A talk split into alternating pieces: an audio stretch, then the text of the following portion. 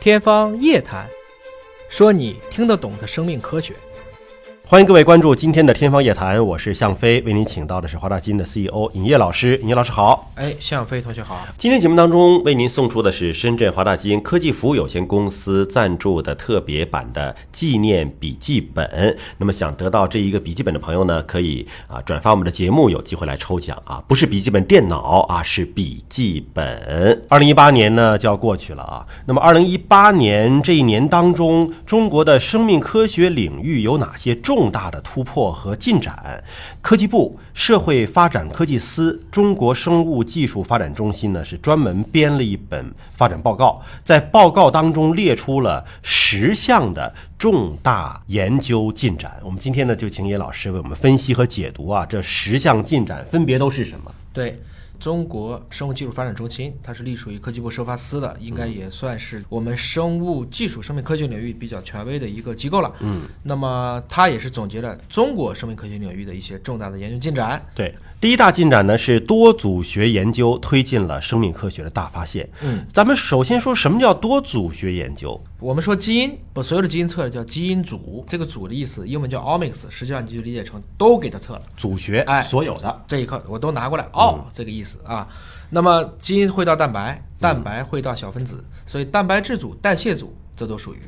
甚至我把你浑身的影像打一遍，这叫影像组。嗯，我测一下你的肠道菌群，这就叫微生态组。我们把这些组学联合研究，其实更加符合生命中心法则的这个基本的一个规律，也就是嗯说 DNA 到 RNA，RNA 到蛋白质，蛋白质到代谢这个过程。所以你看，这个研究报告当中提到了，说在基因组学方面，全基因组测序技术的广泛应用，推动了各项研究的一个持续深入。这里提到了一个全基因组，对，那么这里就包括了像深海的一些贻贝啊、虾夷扇贝啊，还有这种反刺参，深圳的拟兰兰花啊，包括人参、苦荞、徐露，这还不全，至少华大今年还刚刚发表了青稞，还有这个各种各样的一些我们大家感兴趣的这些动植物。就动物、植物、人都包括在内、啊。我个人捐赠的生命周期表的头两个物种狒狒和山魈，嗯，都在这一刻被解密了。对这个 E 实际上相当于发现了化学元素当中的一个又一个的新元素。嗯，有人说元素发现一个，那就是一个呀，你这基因不都一样吗？其实他是不理解，元素说白了也是质子、中子加电子，多一个少一个的问题。基因也是一样，A、T、C、G 多一堆少一堆的问题，这两个 E 是一样的。他还提到了基因组学方面的一些关联基因图谱的一些解读啊，比如说人类导致男性不育的这个 PIWI 基因，还有早发性高度近视的 BSG 基因的突变的识嗯别，就这里有很多的应用领域了。哎，就是大家可以为疾病的，特别是遗传性疾病的预防、早期诊断或者精准医疗提供了依据。嗯，这是指基因组学。嗯，那么还有在转录组方面，哎说单细胞 RNA 测序分析技术的进步呢，助力各项调控机制的揭示啊。这转录组指的什么呢？ DNA 到蛋白质中间有一个翻译的人，一般我们称之为这叫 mRNA，叫信使 RNA。但 RNA 远远不止这个，RNA 可能还有 tRNA，我们还有一些 microRNA，、这些加在一起，它们共同形成了相当于是一个翻译，就是把 DNA 的密码翻译成蛋白质。这个过程我们通常称之为叫转录组。而这里面呢，针对 RNA 也是可以进行单独测序的。它这里用的是单细胞测序，把这一个细胞的这一个 RNA 给测出来了，那就变得非常的精准。嗯，所以他就发现了到底 DNA 是怎么调控这个功能的。同时还有一个叫做蛋白质组。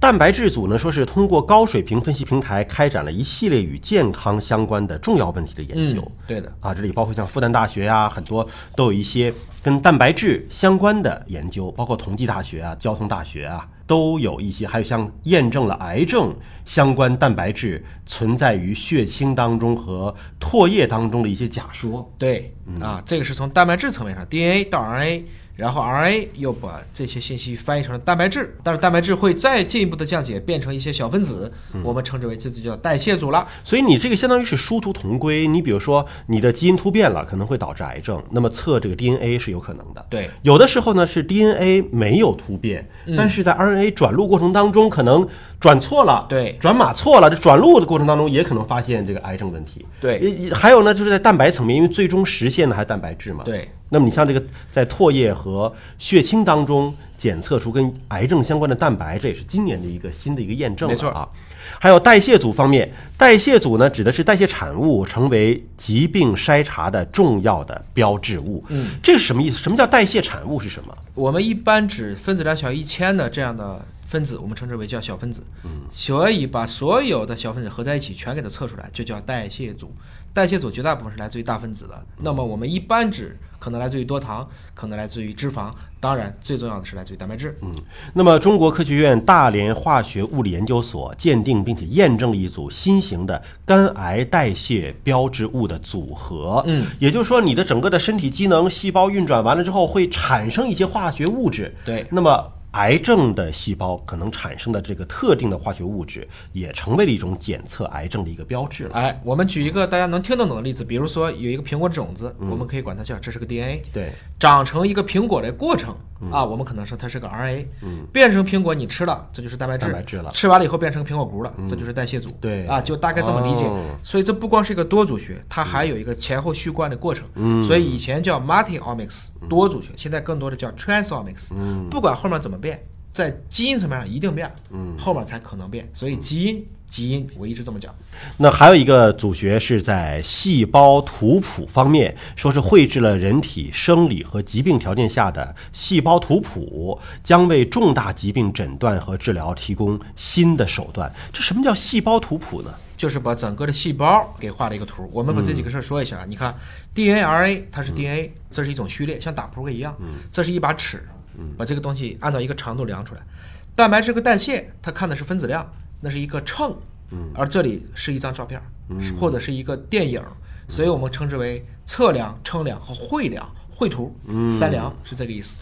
那么所有这些发展呢，都是多组学研究共同推进生命科学大发展，被列为了第一项啊。咱们再看第二项，第二项呢是脑科学领域的研究，说在非人的灵长类动物模型领域实现了领跑，这是中国在脑科学的一个领跑。对，首先就是最著名的中科院神经所直接做出来了体细胞克隆猴。嗯，我们以前专门讲过这个话题，以后再做，比如说老年痴呆模型了，我们可以直接在猴子上做了。那么浙江大学呢，也首次指出呢，大脑当中是存在一条介导胜利者效应的一个神经回路的，这是浙大的研究，中科院的研究，还有中科院动物所等等方面的研究呢，都是在脑科学领域啊，把我们国家在这方面呢是提到了世界的哎，前列。灵长目“灵长”两个字被定义成万物的灵长，就是因为它智慧最高，所以当然要从神经生物学、脑科学的角度研究最有效果。嗯，第三个领域呢是合成生物学迈向了生命的按需定制啊，合成生物学定制生命，这很多人一听了之后又觉得有点害怕了啊对，这到底是什么东西啊？其实就是说，当我们知道了生命的密码，我们称之为毒，我们就开始尝试去改、去写、去创。我们用的所有的疫苗几乎都是合成出来或者是转基因出来的，嗯，只是它是在一个分子上去做的。嗯从技术上讲，它并无特殊。那从这个意义上看呢，中国在合成生物学不光是有很多的大的技术平台，而且也确实有很多原创性的成果。嗯，之前国家基因库这个审阅团队他们是合成人工酵母和天津大学的袁延进、清华大学的戴俊彪一起，一起啊，哎那么现在呢又有新的。合成的东西了，你比如说是暨南大学首次呢将推测合成烟曲霉素的基因簇当中的九个基因导入到了米曲霉的这个菌株当中，这也是一种合成的方式。对，呃，那同时呢，中国科学院青岛生物能源与过程研究所也是牵头，多机构通过阐明和调控工业微藻当中的这个甘油三酯的一个分子组装的一个机制，实现了藻油饱和度的人工理性的设计，相当于是对这种油脂的藻类进行了重新的定制。对，同时呢，像这个天津大学、清华大学还有华大基因共同刚才说到的这个合成的酵母，也是取得了一个重大突破。啊，特别是在今年的年中的《Nature Communication》就是《自然通讯》上发表了专刊，嗯几乎通篇都是在讲合成生物学在人工合成酵母，这是去年的事儿，在今年又取得哪些局部的进展？这是非常重大的一个科研的方向哈、其实，呃，普通百姓可能了解一下它到底做什么，就可以消除这种恐惧感了啊。那么第四项呢是表观遗传学研究逐渐的走向下游，这是什么意思呢？就是说在 DNA 序列没有改变，但是后面的调控发生了变化，它不是在 RNA 水平上的，它是在 DNA 的序列上。我们说基因给自己戴了一个帽子，嗯由一个氢变成了一个甲基，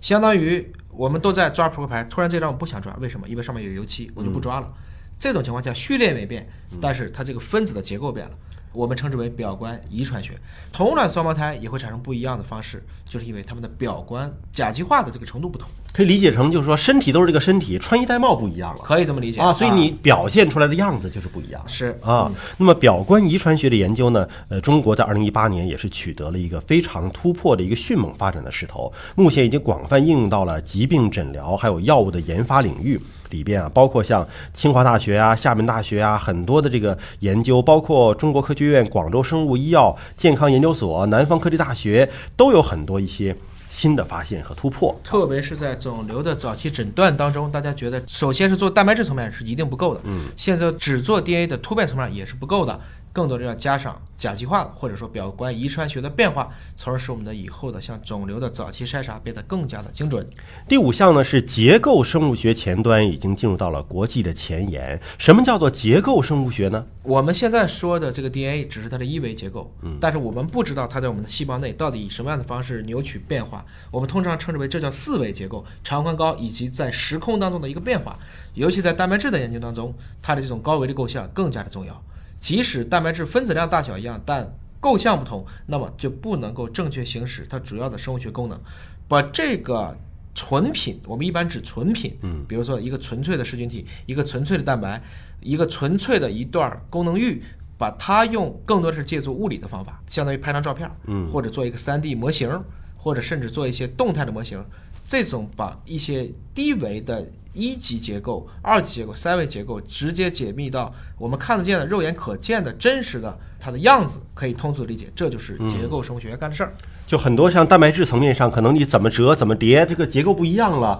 呃，发生的功能也在发生。比如血红蛋白长什么样，嗯，能把这个血红蛋白真实的画在那儿，大家才知道这个东西才是真正的血红蛋白。十一宫主要就是以这方面的工作呃见长。那你像上海科技大学、中国科学院、上海药物研究所，还有复旦大学，也是通过研究啊，使得这个药物研发领域的这种结构生物学奠定了一个很好的一个基础。对，你看这里面都会用到冷冻电镜，也会用到 X 射线的晶体衍射，现在也可以做一些单光子成像。上次我们也讲过，用原子力显微镜等等。其实做这一部分的也是个交叉学科，我们通常称之为生物理。对，那么生物医药未来可能会有很多新的这个药的品种出现了啊。那么今天的分享呢，我们暂时告一个段落，明天呢会和大家继续来分享中科院评出的中国生命科学领域的十大重点的研究进展，还有哪五项。